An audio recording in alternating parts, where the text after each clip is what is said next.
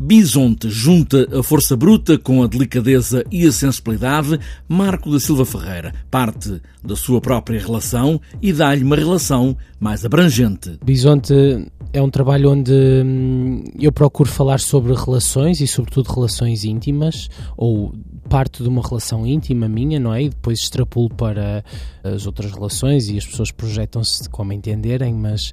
E como nós vivemos um tempo de uma sociedade que se mune de armaduras que as tornam uh, pujantes e fortes e viris e que ao mesmo tempo uh, as protegem de se magoarem e de caírem em, em sítios de fragilidade e de vulnerabilidade, mas ao mesmo tempo as isola e as torna quase invólucros impenetráveis. Em Bisonte, Marco da Silva Ferreira esbate o género, o viril masculino e a subtileza e a sensibilidade feminina estão todos na mesma pessoa, nos mesmos bailarinos. Há humanos.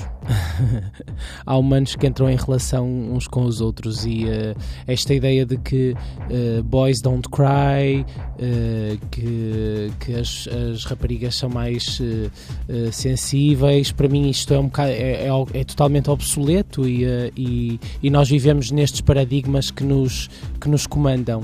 E, uh, e, são as tais caixas em que nos incluímos e que depois não nos conseguimos deslindrar para, para nos relacionarmos. A dança de Marco da Silva Ferreira vem muitas vezes da rua, agora em Bisonte, fala mais numa dança mais urbana. Eu acho que não é uma decisão minha muito consciente de a colocar, só que o meu, o meu histórico é, é esse e, portanto, mesmo que eu intuitivamente vá recorrendo uh, a uma composição diferente ou uh, a, uma, a uma pesquisa diferente, a maneira como o meu corpo responde está muito ligado à minha, à minha história e aos bailarinos também. Os bailarinos que eu escolho, o que eu escolhi neste trabalho, são bailarinos muito de danças urbanas e sim, eu queria, eu queria trazer um universo uh, da cultura, não, não, não especificamente da dança hip hop ou da cultura hip hop, mas da cultura urbana. Bisonte é uma criatura, uma besta que de repente se torna sensível,